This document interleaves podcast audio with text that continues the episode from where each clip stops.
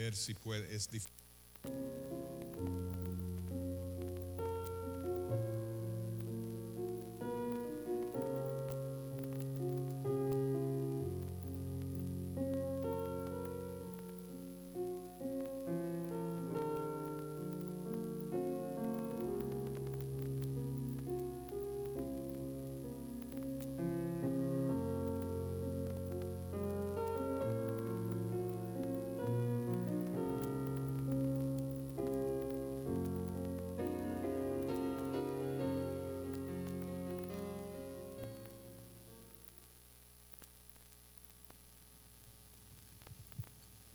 Título de este mensaje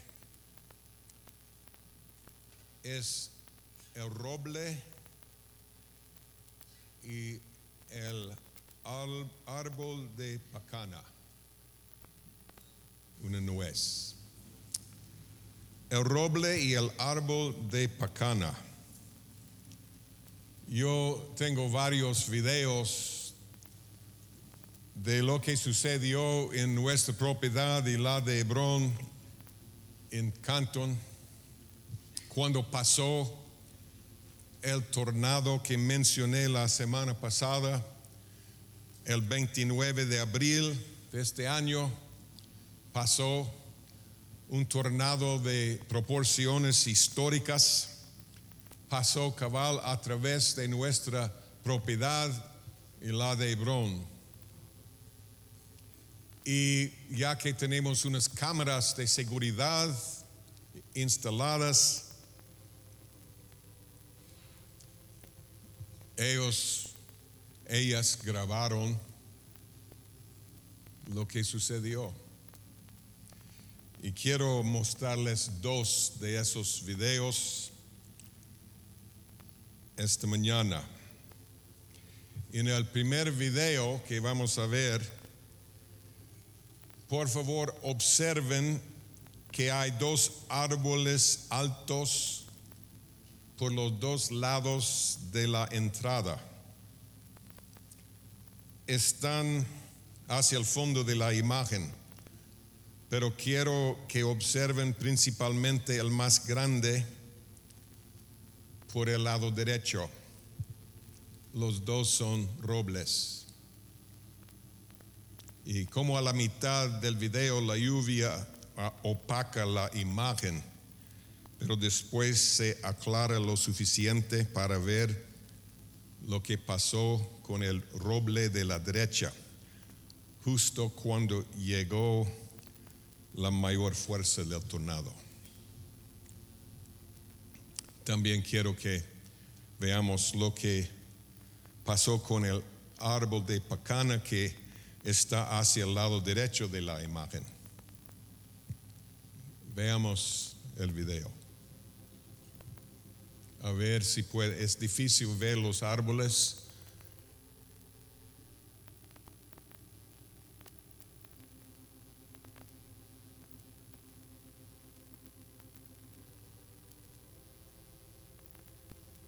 Se ve los dos árboles, uno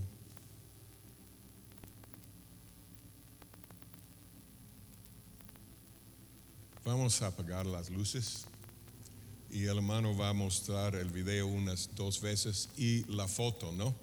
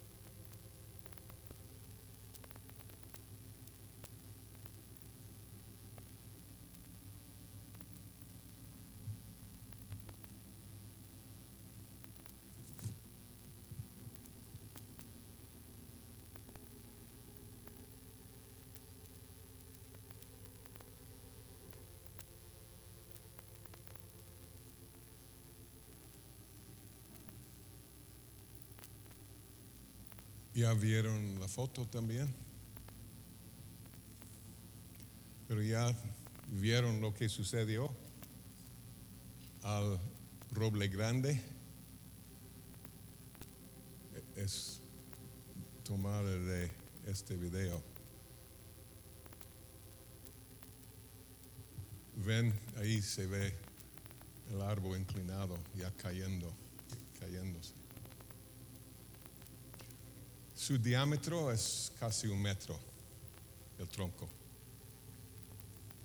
Dejemos las luces así porque quiero ver el segundo video aquí en un momento. Pero vieron el pacán, el pacana,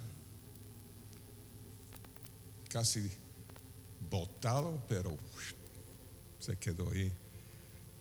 El segundo video es de otro árbol de pacana que está a unos 10 metros de distancia del primero. Quiero que veamos en este segundo video la demostración de la fuerza del viento del tornado como se ve en ese árbol. Observamos que sus ramas casi tocan la tierra pero no cae. Lo más sobrenatural que este video revela es que no hay ningún daño hecho a la casa, la nuestra. Fue un, sin lugar a dudas, fue un acto sobrenatural del Señor porque todas las casas por los dos lados de la, de la nuestra fueron destruidas o dañadas por esos vientos inconcebibles. Entonces, veamos el segundo, el segundo video.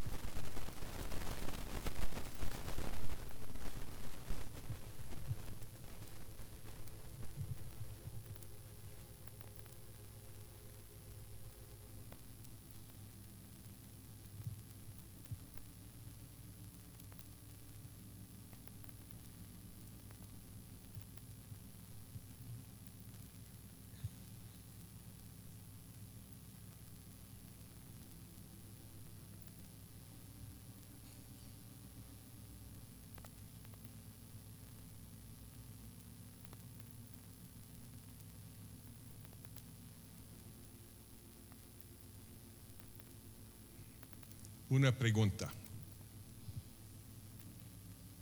¿Por qué cayó el roble y no los pacanas? No tenía nada que ver con el tamaño de ellos, porque había otros árboles aún más pequeños que cayeron.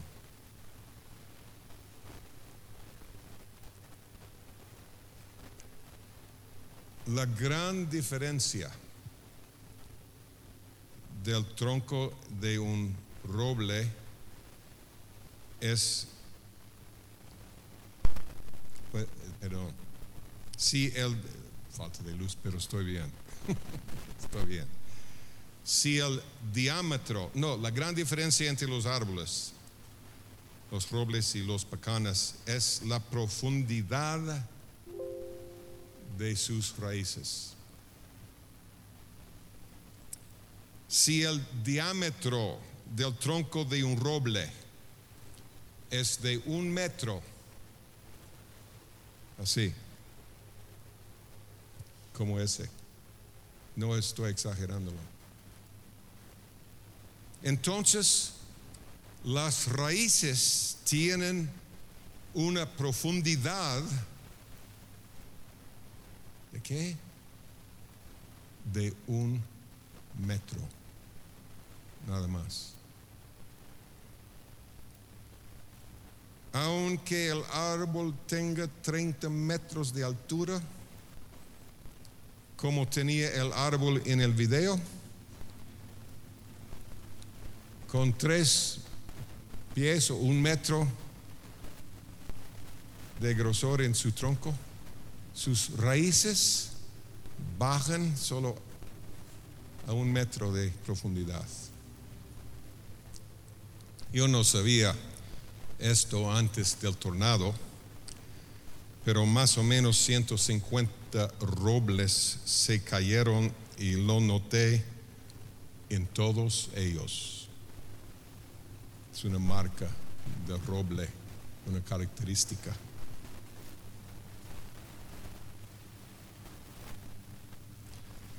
Al contrario, si un pacana tiene una altura de 10 metros, entonces sus raíces tienen una profundidad de 10 metros.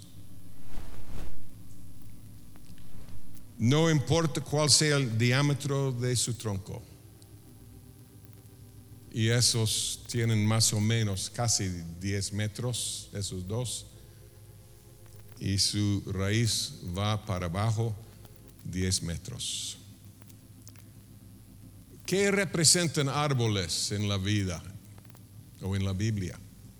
Y podemos volver a poner las luces, gracias.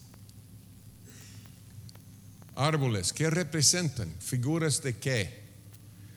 Salmo 1.3 será como árbol, el justo será como árbol plantado junto a corrientes de aguas, que da su fruto en su tiempo y su hoja no cae el Salmo 92, 12, el justo florecerá como la palmera, crecerá como cedro, cedro en el Líbano. O sea, árboles son figuras, sombras de personas y las características de los diferentes árboles revelan características humanos.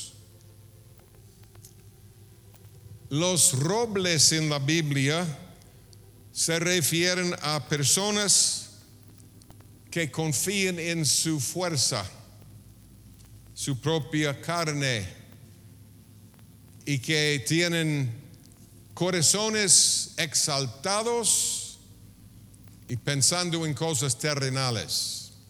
Por ejemplo, Amos 2.9, yo destruí delante de ellos al amorreo que era fuerte como una encina es otro, es una palabra bíblica para robles, encina. Isaías 1, 29 a 31. Entonces os avergonzarán de las encinas que amasteis, porque seréis como encina a la que se le cae la hoja y como huerto al que le falten las aguas. Y el fuerte será como estopa y lo que hizo como centella y ambos serán encendidos juntamente y no habrá quien apague.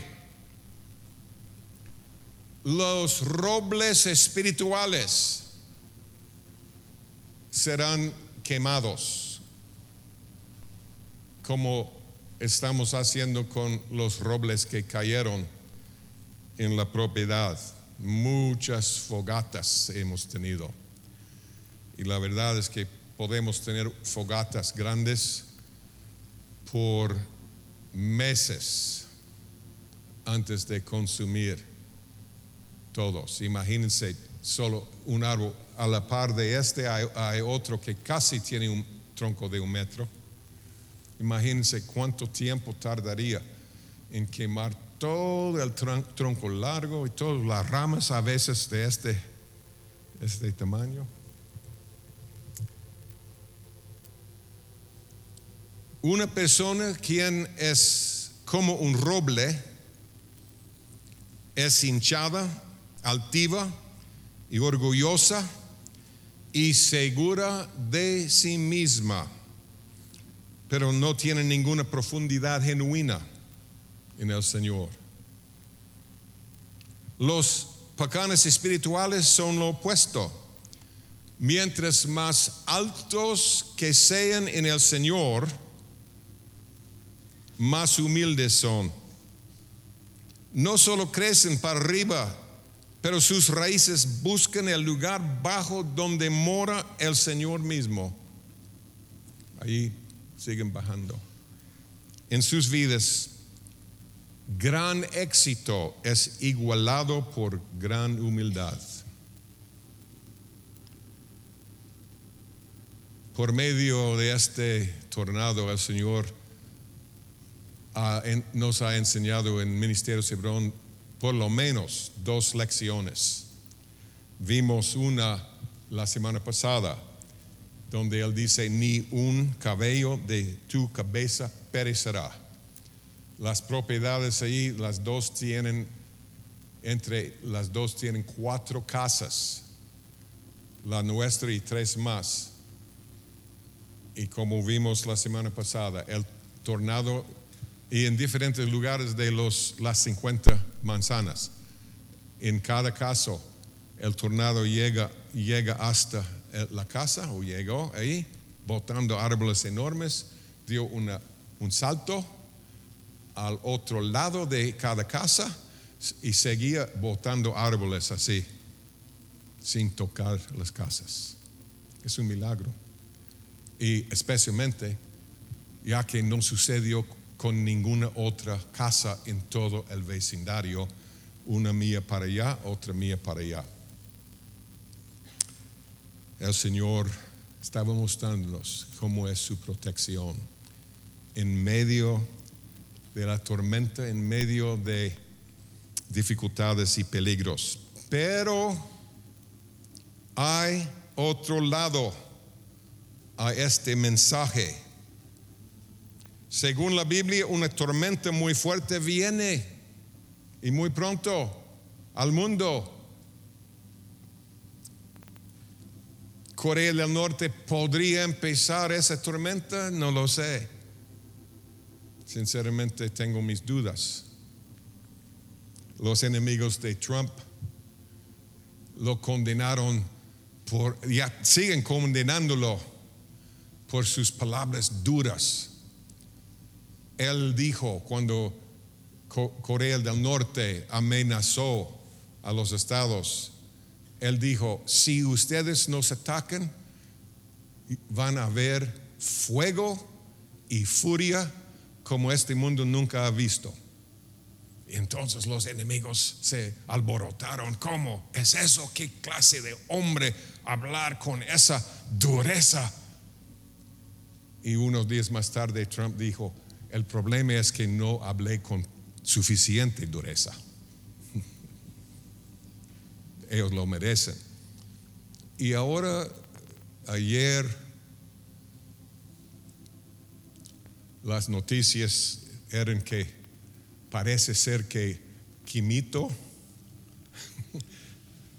ya tiene pánico, ya no está tan seguro de sí mismo. Ah, es lo que él necesita, tener pánico. Pero por otro lado, eh, debemos entender algo. Si el Señor no protege al país, se llama Kim, ¿no? ¿Su nombre? Por eso, Kimito. es pequeñito. Pero Él tiene las armas para destruir los Estados Unidos. Como les hemos hablado antes, un pulso electromagnético es lo que sucede cuando una bomba nuclear es detonada a entre 300 y 600 millas de altura en el espacio. Y eso causa un impulso electromagnético que cubre, sí, aunque sea una bomba pequeña, como Quimito tiene, cubre 1500 millas. Y fríe, se dice, todos los circuitos electrónicos, computadoras en los carros, el sistema eléctrico, motores, cosas eléctricas, todo arruinado. Entonces, si él lo lograra, y él sí tiene las armas para hacer eso, si él lo lograra con solo cuatro, tres o cuatro por encima del país, ningún vehículo funcionaría, no habría entrega de comidas de ninguna índole, no, los camiones no estarían funcionando, no había, no habría celulares, radio, computadoras, luz. Y los expertos calculan que si eso sucede en los Estados y el Pentágono cree que va a suceder, pero no saben hasta qué punto, pero que seremos atacados por un pulso electromagnético, es cuestión de cuándo. Dicen que sucede 90% de los gringos morirán en el primer año, porque no, no, no habrá comida, agua, luz, nada, nada cuidado médico, no, nada. Los hospitales sin, sin equipo. O sea, él está hablando fuertemente, pero él tiene las posibilidades de hacer eso y los últimos presidentes lo han permitido. Debíamos haberlo parado hace 20 años pero dijeron, adelante, adelante, hagamos paz, hablemos, hagamos un acuerdo diplomático. Y él dice, sí, está bien, hagámoslo. Y seguía con su plan, mintiendo.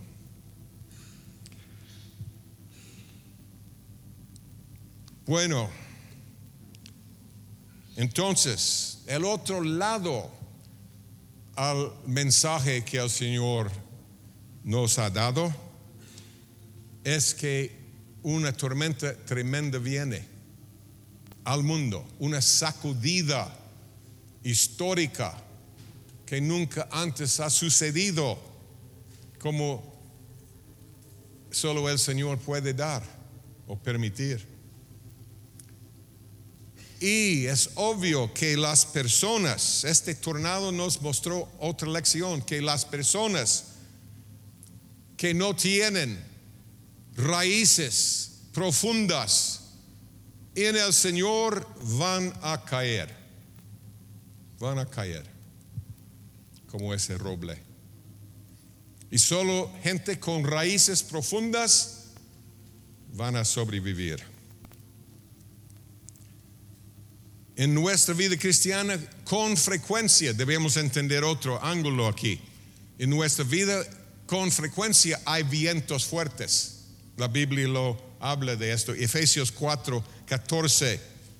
Para que ya no seamos niños fluctuantes, llevados por doquiera de todo viento de doctrina.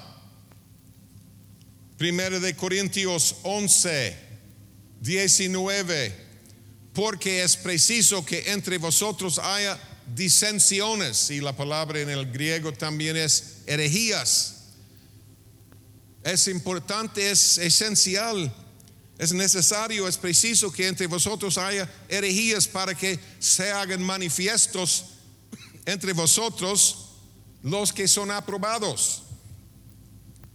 Ahora, hay diferentes clases de herejías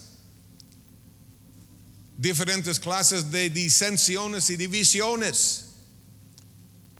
Tal vez alguien se ofende en, una iglesia, no solo aquí en Hebrón, en cualquier iglesia que el Señor ha establecido. O tal vez están en desacuerdo con alguna doctrina. Ellos tienen su propia doctrina. Y aunque sea herética, la creen.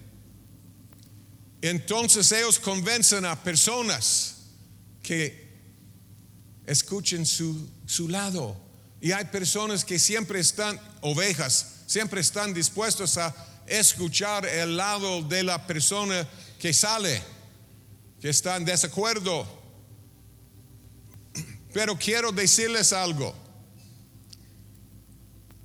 Si una persona abandona la presencia de Dios por alguna locura, una cosita, una ofensa, es obvio que hay un espíritu involucrado. ¿Entienden? Un espíritu está llevándolos a su ruina.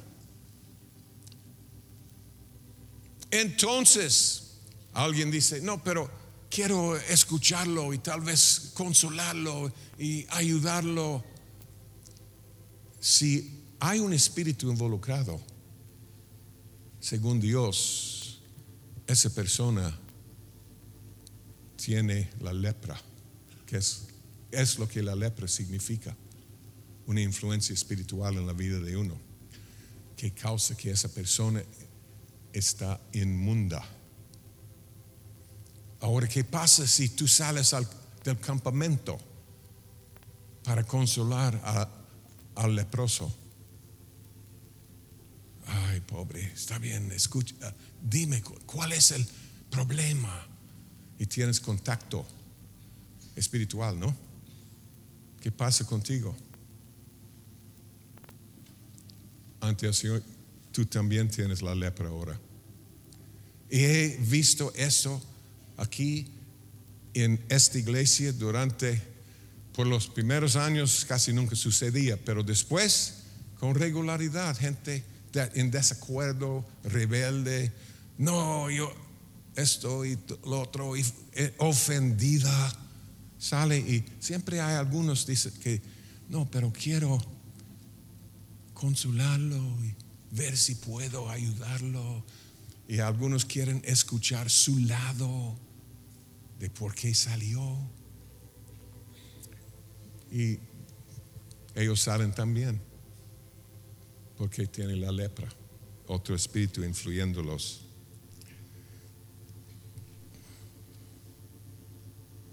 Una pregunta, hermanos. ¿Estamos tomando medidas para que nuestras raíces se profundicen en las cosas del Señor? ¿O somos conformes con ser el cristiano superficial? Conformes, está bien, quiero, solo quiero ir al cielo. Uno no va a ir al cielo con esa actitud. Hay ciertos rasgos de las personas que tienen raíces superficiales, o sea, cuyas vidas espirituales son superficiales. Primero, no han tenido encuentros profundos con el Señor y por eso no tienen convicciones profundas, seguras, firmes. Sí tienen tal vez doctrinas, tienen ideas en la cabeza, pero no tienen una convicción profunda en el corazón sobre nada, porque no han tenido encuentros con Cristo.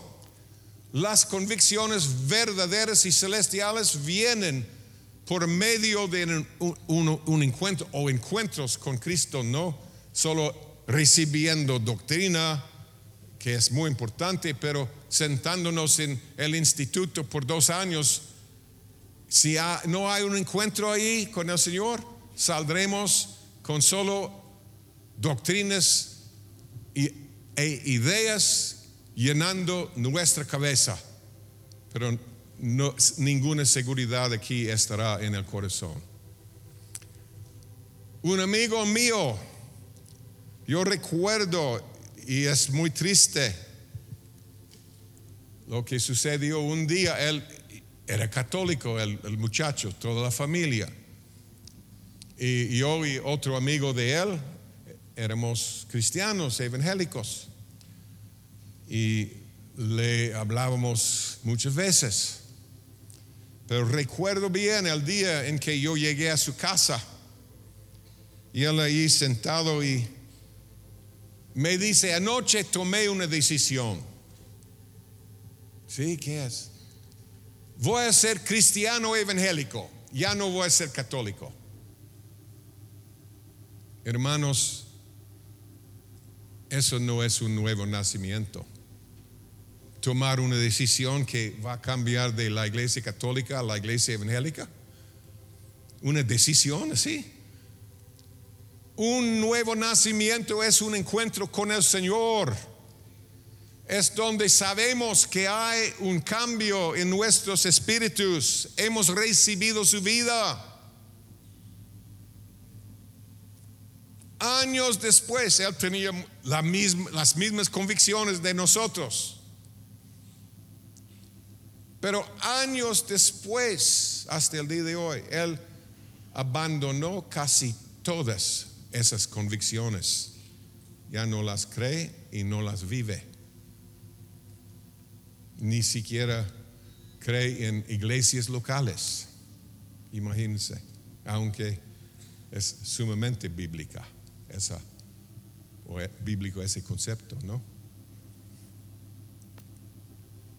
Que el Señor nos liberte de fingirnos espirituales y hablar como si fuéramos espirituales y como si fuéramos un discípulo genuino de Cristo si no lo somos genuinamente.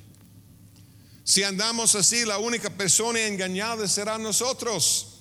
Y la tormenta que viene revelará quién tiene raíces profundas y quién no las tiene.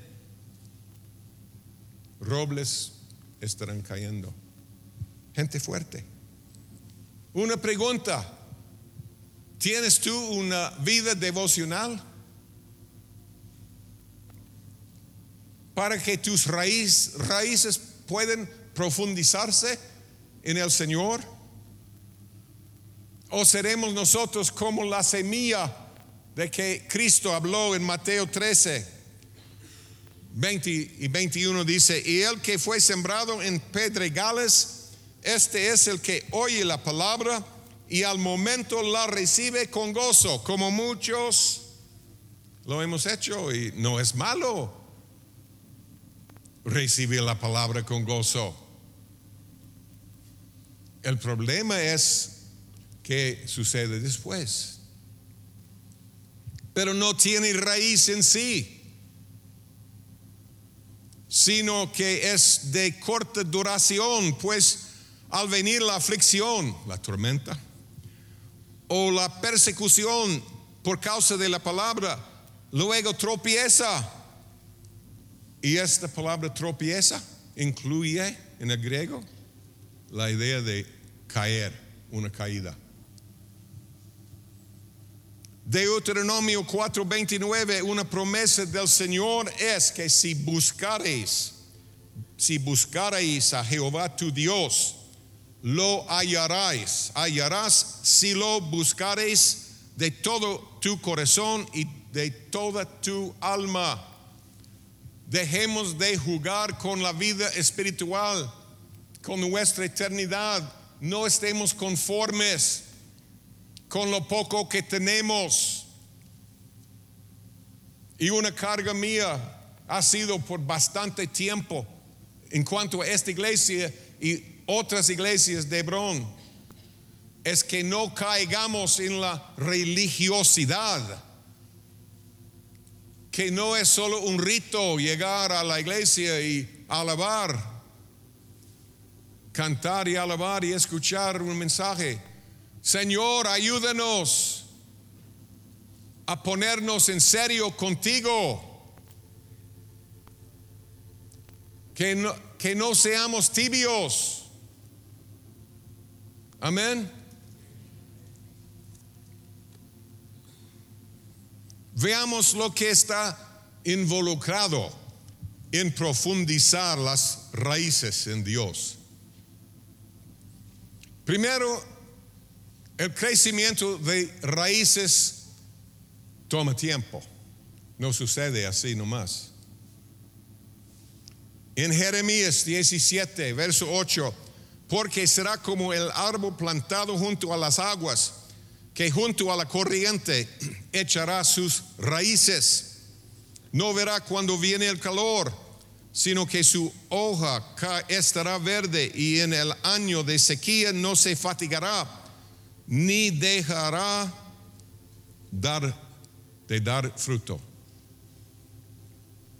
Las raíces buscan agua. Es un hecho. Las raíces nuestras buscan por naturaleza, si tenemos algo de raíces espirituales, buscan el agua de su presencia. Si no invertimos tiempo en nuestra relación con Cristo, si estamos demasiado ocupados, nuestras raíces no van a crecer, no van a profundizarse, no van a profundizarse si no hay tiempo pasado en la presencia de nuestro Señor, bebiendo agua viva, su presencia. Isaías 53, verso 2, fíjense, este verso es, siempre me impacta, impresiona. Hablando de Cristo, dice, subirá cual rey nuevo delante de él y como raíz de tierra seca. Tal vez ha habido pocos tiempos en la historia cuando alguien ha vivido en un tiempo más seco espiritualmente hablando que el tiempo de Cristo, con fariseos, saduceos y todos puros, puras pantallas. No conocían lo más mínimo de los caminos de Dios. Qué tierra seca. Entonces, ¿por qué creció como rey nuevo? Fíjense, una frase clave en ese verso. Dice, delante de él. Delante de su padre. Él encontraba a su padre. Sus raíces encontraban el agua de la presencia de Dios. Y la tierra seca no lo detenía. Él pudo profundizar sus raíces y crecer para arriba. Otra cosa cosa que está involucrada en profundizar nuestras raíces es Jeremías 4, 3 y 4. Ojalá que estén prestando atención a este mensaje porque tal vez nunca más escucharás lo mismo. Dios hizo grandes milagros en Texas para enseñarnos algo. Y algunos tal vez en esta mañana está tomándolo ligeramente, ni escuchando bien. Hay de usted vida, sus vidas, perdón, espirituales. Jeremías 4, 3 y 4. Porque así dice Jehová, todo varón de Judá y de Jerusalén, harad campo para vosotros. Harad es mover la tierra, cultivar, ¿sí? suavizar la tierra. Y no sembréis entre espinos. Circuncidaos a Jehová y quitad el prepucio de vuestro corazón. No sea, escuchen, no sea que mi ira salga como fuego y se encienda y no haya quien la apague por la maldad de vuestras obras. Tenemos que arar, tenemos que suavizar la tierra de nuestro corazón. Tenemos que cultivar nuestra vida espiritual. O sea, arar. Y cortar las obras de la carne, otros amores del corazón, para que el camino del mundo no pueda seguir morando en nosotros. Hebreos 3:13 habla de lo opuesto. En lugar de suavizar la tierra de nuestro corazón, podemos endurecerla.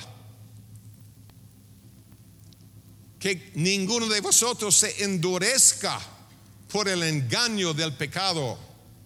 El pecado endurece el corazón y las raíces no pueden penetrar tierra que es como cemento. No van a profundizarse. Oseas 10, 12 a 14, sembrad para vosotros en justicia, segad para vosotros en misericordia. Pecho es lo mismo.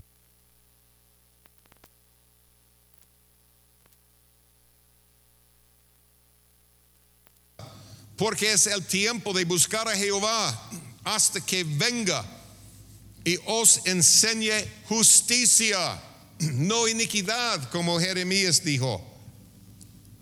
Iniquidad endurece el corazón. Habéis cerrado impiedad y cegasteis iniquidad. Comeréis fruto de mentira, porque confiaste en tu camino como el roble y en la multitud de tus valientes como el roble fuerte. Proverbios 12, 3 y 12. 12, 3 y 12. El hombre no se afirmará por medio de la impiedad, la iniquidad, mas la raíz de los justos no será removida. Verso 12, codicia el impío la red de los malvados, mas la raíz de los justos dará fruto. Fíjense en los juicios que están a la puerta, hermanos, no tenemos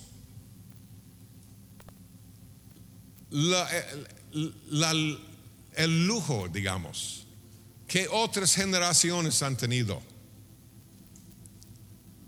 Tal vez uno hace 100 años, 50 años, 25 años, podía estar aquí sentadito e ignorar todo, seguir en su propio camino, confiando en su propia sabiduría y fuerza, como el roble, pero después de muchos años arrepentirse y regresar a Cristo. Hermanos, pronto vamos a ser sorprendidos por la venida del Señor. Ya será tarde. Ya será tarde. Yo he desatendido mi vida espiritual y ya no puedo hacer nada. Ya es tarde. Fíjense en los juicios que vienen. Malaquías 4:1, porque aquí viene el día ardiente como un horno y todos los soberbios, robles, y todos los que hacen maldad y serán, serán estopa, como los robles de Isaías. Recuerden, stop, como estopa. Aquel día que vendrá los abrazará, ha dicho Jehová de los ejércitos, y no dejará ni raíz ni rama Isaías 40, 24. 40, 24. Como si nunca hubieran sido plantados, como si nunca hubieran sido sembrados, como si nunca su tronco hubiera tenido raíz en la tierra, tan pronto como sopla en ellos se secan y el torbellino los lleva como hojarasca. Sí, es lo que sucedió ahí. El torbellino llevaba esos árboles de 30 metros de altura o más, troncos así, los llevaba, los llevaba, se los llevaba. Incluso como vimos la semana pasada, carros enteros volando por el aire.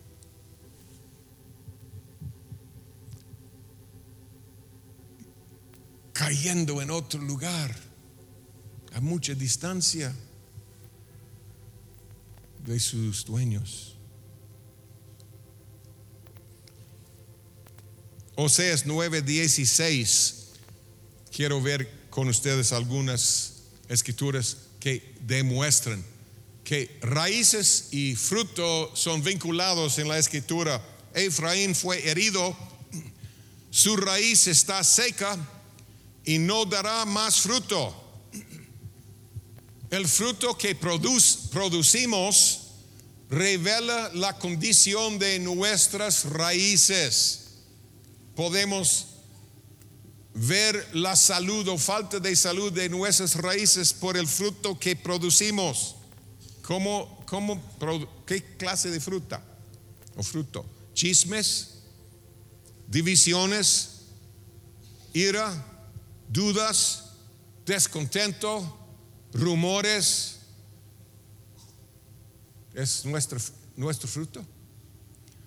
¿O es paz, gozo, unidad y sin repetir rumores?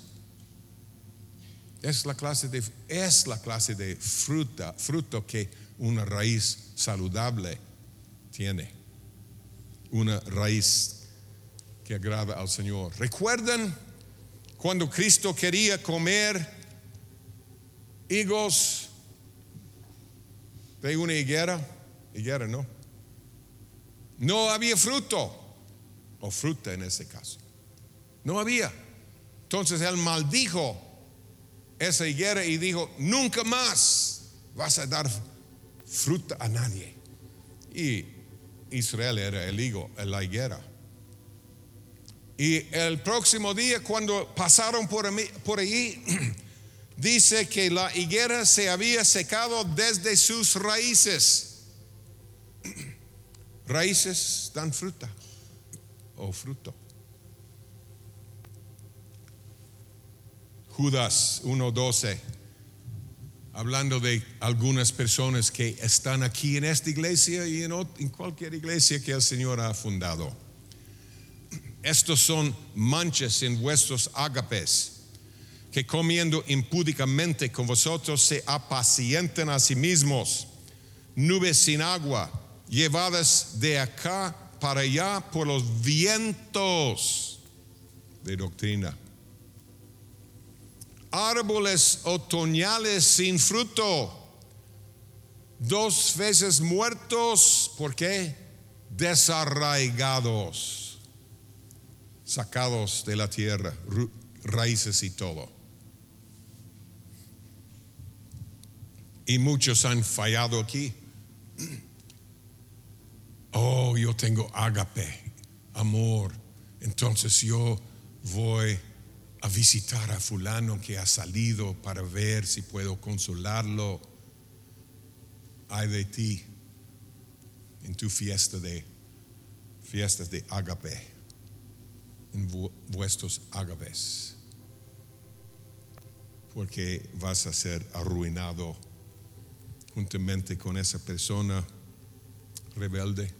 No es mi idea, no es mi sugerencia, mi consejo es una orden de Dios en varios lugares del Nuevo Testamento, que nos apartemos de los rebeldes, los que anden desordenadamente, los que no lleven la doctrina que han recibido. ¿Por qué? Para no causar división.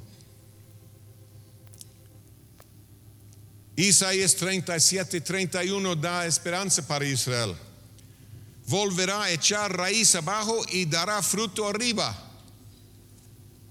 Ahora, ¿cuál es el fruto que el Señor busca? O sea, si vamos a profundizar nuestras raíces, nuestras raíces en el Señor, vamos a producir fruto que le agrada. El fruto, por ejemplo, Hebreos 12, 11, es verdad que ninguna disciplina al presente parece ser causa de gozo sino de tristeza, pero después da fruto apacible de justicia. Varias veces hemos visto, y hay otras escrituras, donde si no tenemos raíces correctas, es probable que la razón es iniquidad. Estamos viviendo una vida doble. Como ya leímos algunas escrituras sobre eso. La iniquidad es lo que mata el árbol. Efesios 5, 9, porque el fruto del Espíritu Él busca el fruto del Espíritu. Mateo 3, 8 y 10. Haced pues frutos dignos de arrepentimiento. Frutos dignos de un arrepentimiento genuino. Y ya también el H está puesta a la raíz de los árboles. Por tanto, todo árbol que no da buen fruto es cortado y echado en el fuego. Arrepentimiento de obras muertas. No vamos a profundizar nuestras vidas y raíces en el Señor si estamos viviendo una vida doble, fingiéndonos cristiano llegando a la iglesia, pero afuera viviendo de otra manera. Eso no funciona. Dios es el Dios de aquí y de allá, y Él está consciente. Ahora, el fruto más importante es el primer fruto en la lista de frutos del, Espíritu. Los frutos del Espíritu son que amor y y los primeros dos mandamientos principales son amar a Dios y amar al prójimo con todo el corazón, todo el cuerpo y el alma, y espíritu. Fíjense, primero de Tesalonicenses. Primero de Tesalonicenses 3, 12 y 13. El Señor os haga crecer y abundar en amor unos para con otros y para con todos, para que sean afirmados vuestros corazones, afirmados, bien arraigados, bien firmes. El amor por otros y por el Señor. Irreprensibles en santidad delante de Dios nuestro Padre. Así seremos arraigados.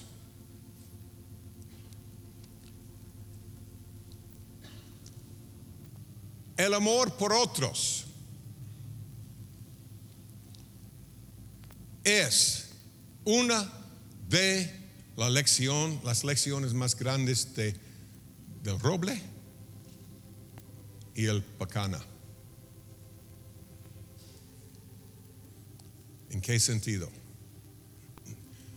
Les he dicho sobre las raíces, si el pacana tiene 10 metros de altura, tiene raíces que profundizan hasta 10 metros. Y es exacto, es cabal, no es aproximado. Es increíble. Si crece un pulgado para arriba, su raíz crece una pulgada para abajo. Pero hay otra cosa sumamente importante y diferente entre el roble y el pacana. ¿Entienden lo que estoy diciendo cuando digo el pacana, no? El árbol de pacana. ¿Está bien? Pacana sí es femenina, pero el árbol no. Entonces, el pacana, el árbol de pacana. Pero, e, escuchen, es impresionante esto. Es eso, esto es conmovedor, se dice, ¿no? O sea, nuestros arbolitos de pacanas, bueno, las ramas tal vez extienden de aquí un poco más hasta el piano. ¿Ok? Y por ahí, en este círculo, sus ramas se extienden hacia otros, dan fruto para otros. Amén. Y como pacanes, como ustedes nunca han comido, en serio, aprendimos cómo es un, una pacán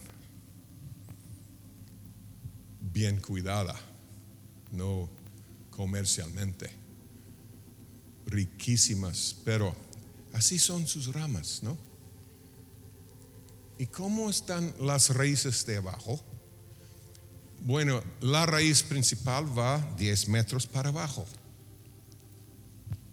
Pero es, esto cuesta entenderlo, pero es un hecho bien conocido. Aquí está el tronco, ahí abajo, bien profundo, las raíces. Y esas raíces se extienden, se extienden, se extienden, se extienden, hasta donde la rama alcanza. La rama se detiene aquí, crece hasta aquí. Las raíces de abajo crecen hasta aquí. Es más, los expertos recomiendan que al fertilizar el árbol, que se eche el fertilizante alrededor, justo debajo del límite de las ramas, porque es donde las raíces están recibiendo nutrición. Uno pensaría, no, no, adentro. No, ahí donde las raíces están.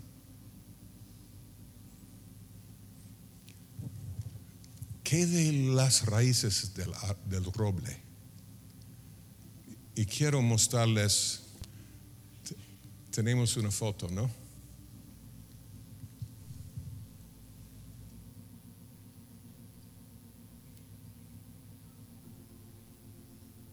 Pero ven el tronco ahí, va para allá, está acostado el árbol, va para el lado derecho. Y uno puede medir que las raíces tienen una profundidad de un metro. ¿Ok? Pero ese árbol tenía una extensión de rama en rama mm, más de 100 pies. Ese no, era enorme. Enorme. Más de 100 pies de alcance sus ramas. ¿Y saben cuánto alcance tienen las raíces? Las ramas desde allí, tal vez casi la pared, casi hasta esa pared. Y no estoy exagerando la cosa, ¿Saben hasta dónde se extienden las raíces? Un árbol, un roble así. De aquí para aquí. La bola de raíces ahí no es más grande, ni es este, este, este tamaño, es menos. Tal vez de aquí hasta aquí. Y con razón cae. Tres pies de profundidad y unos 15, 20 pies de amplitud. El fundamento entero de un roble tan grande, tan enorme, tan pesado pero ven la lección. El pacán arriba, todo el mundo puede ver que se extiende hacia otros, dándoles fruta o nueces, ¿sí? Pero el Señor puede ver que en lo secreto de su corazón, ahí abajo, fuera de la vista, tiene la misma carga y se extiende hacia otros en su corazón, en, lo profundo, en secreto. ¿Entienden eso? El roble, ay, todo el mundo dice, ay, qué tremendo, da sus nueces y está extendiéndose a una distancia enorme. Y ahí abajo, adentro, en el corazón, Mm, un poquitito de interés en otros. No se extiende para afuera. No, no se esfuerza. O sea, su fundamento es muy débil y es un ejemplo de la importancia de extendernos hacia otros cuando es algo visible a los hombres o solo visible a Dios. Tener corazones que realmente tienen amor no fingido. El fundamento que las raíces le dan a roble muchas veces no puede soportar su peso enorme ni su gran altura, que es como la altivez de algunas personas. Uh, altivos, altivas. Y por lo tanto cae con un gran estruendo ante un viento fuerte. Y ahora dos pensamientos más acerca de, del roble. Nuestro tamaño o éxito o grandeza en el Señor como robles no va a salvarnos. El Señor decide si nos mantendremos de pie y depende de su misericordia y gracia.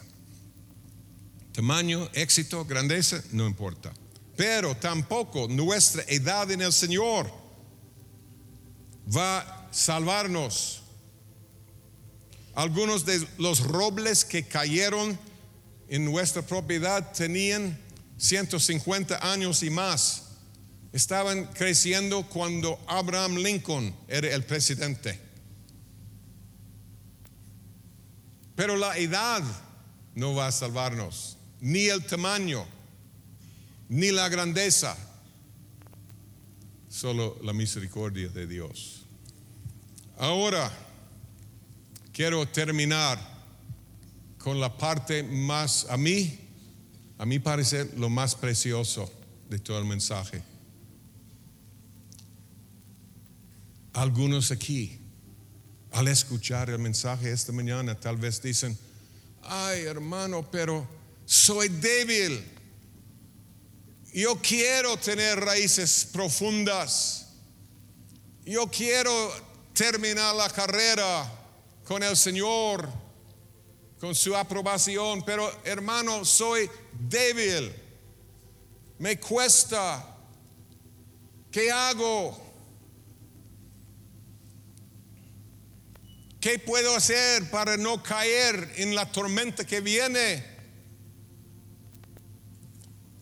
Yo quiero mostrarles una foto más.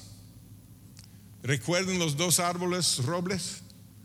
Uno por este lado y el otro por el otro lado, el grande que cayó.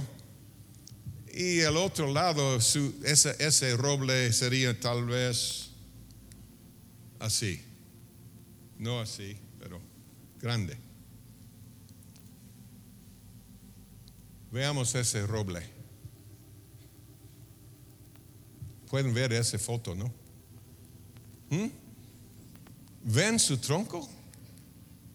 Los primeros diez pies, no tiene nada aquí, casi solo corteza. ¿Sí o no? Mi corazón lloraba de gratitud cuando vi eso. Uh, bueno, yo sabía que estaba así, pero cuando pasé otra vez, después de la caída de ese roble grande, fuerte. Y vi ese pequeñito, en comparación, enfermito, súper débil. Es uno de los milagros más grandes en toda la propiedad. Que todos los robles estaban cayendo y este débil, enfermo, debería haber sido entre los primeros para caer, caerse. ¿Sí? No cayó. Todavía está ahí vivo. Con hojas verdes, dando sombra. Es inconcebible.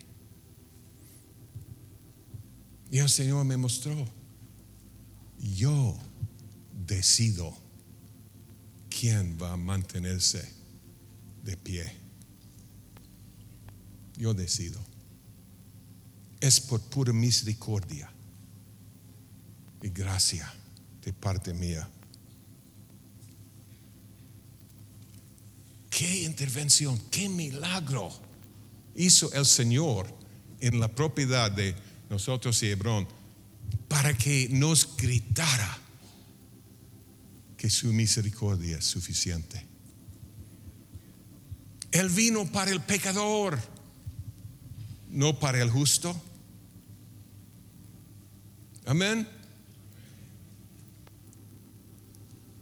Dios hizo esto para darnos esperanza a todos nosotros en Hebrón y que sepamos que somos débiles, pero deseando socorro, Señor.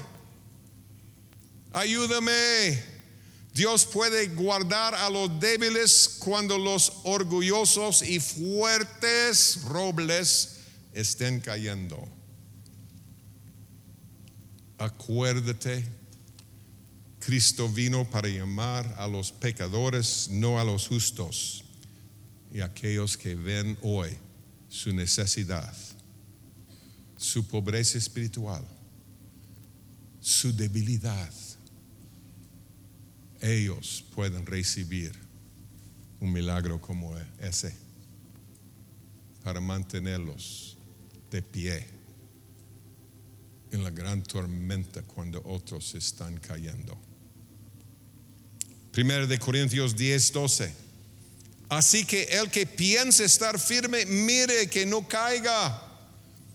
Si los árboles pudieran hablar, Creo que el grande por el otro lado le hubiera estado diciendo por décadas, tú no sirves para nada, tú vas a caer, tú estás débil y enfermo, yo soy fuerte, alto, poderoso. Así. Y después este dice, ¿qué pasó contigo? Todavía estoy aquí, enfermito y débil. Judas 1, 24, 25, y aquel que es poderoso para guardaros sin caída y presentaros sin mancha delante de su gloria con gran alegría al único sabio Dios, nuestro Salvador, sea gloria y majestad, imperio y potencia, ahora y por todos los siglos. Amén. Señor, hazlo en mi vida. Segundo de Corintios 12, 9, Dios le dice a Pablo, bástate mi gracia, porque mi poder se perfeccione en la debilidad. Como aquí, increíble, ¿no? Eso sí, su gloria se ve ahí su gracia. En serio, yo conozco este, este árbol. Yo he creído por años que en cualquier momento, en cualquier tormenta, no torbellino, tornado, no, en cualquier momento, por su propio peso va a caer. No lo ha hecho. Y en el torbellino, hay esperanza, hermanos. Qué mensaje. Segundo de Corintios 12, 9, basta de mi gracia porque mi poder se perfecciona en la debilidad. Por tanto, de buena gana me gloriaré más bien en mis debilidades para que repose sobre mí el poder de Cristo. No es para vivir flojamente, carnalmente, tibiamente, pero es para que recibamos esperanza y que sepamos que Dios decide si somos humildes como estamos escuchando en el principio. Otra vez me sorprendió el espíritu de profecía, porque es la clave, humillarnos. No seamos altivos como el roble, bajitos pero con la raíz muy baja en el lugar secreto, aunque seamos muy grandes a los ojos de los hombres, que estemos ahí muy bajo ante el Señor, con mucha humildad, y Él va a guardarnos. Pobre en espíritu, no seguros de nosotros mismos. Señor, si tú quieres, voy a sobrevivir. Y quiero humillarme en tu presencia para que seas movido y conmovido para mostrarme tu poder en mi debilidad. En el torbellino que viene, solo su milagro de gracia va a mantener a algunos con vida. Ya es tiempo de buscarlo y humillarnos. Señor, ayúdenos. Amén. Podemos volver a cantar ese coro, Bástame tu gracia. Es un coro antiguo y creo que debemos volver a aprenderlo. El hermano David me contó, escuchen, ha estado parte de Hebrón por 20 años, ¿no? ¿Cuántos? 23 y nunca oyó ese coro. No entiendo por qué hemos dejado de cantarlo. Es buen coro. Bástame tu gracia, Señor. Oh Señor, en mi debilidad se perfecciona tu fuerza. Saben, todos aquí que alguna vez han dicho, pensado, pero yo soy muy débil. Yo soy muy, muy débil. ¿Saben algo? Yo lo pienso casi a diario. Señor, ayúdame, ayúdame. No estoy exagerando la cosa. Él quiere mandarnos socorro de su santuario. Él quiere. Pero todos aquellos aquí que se sienten débiles, no comprometidos como el Señor merece,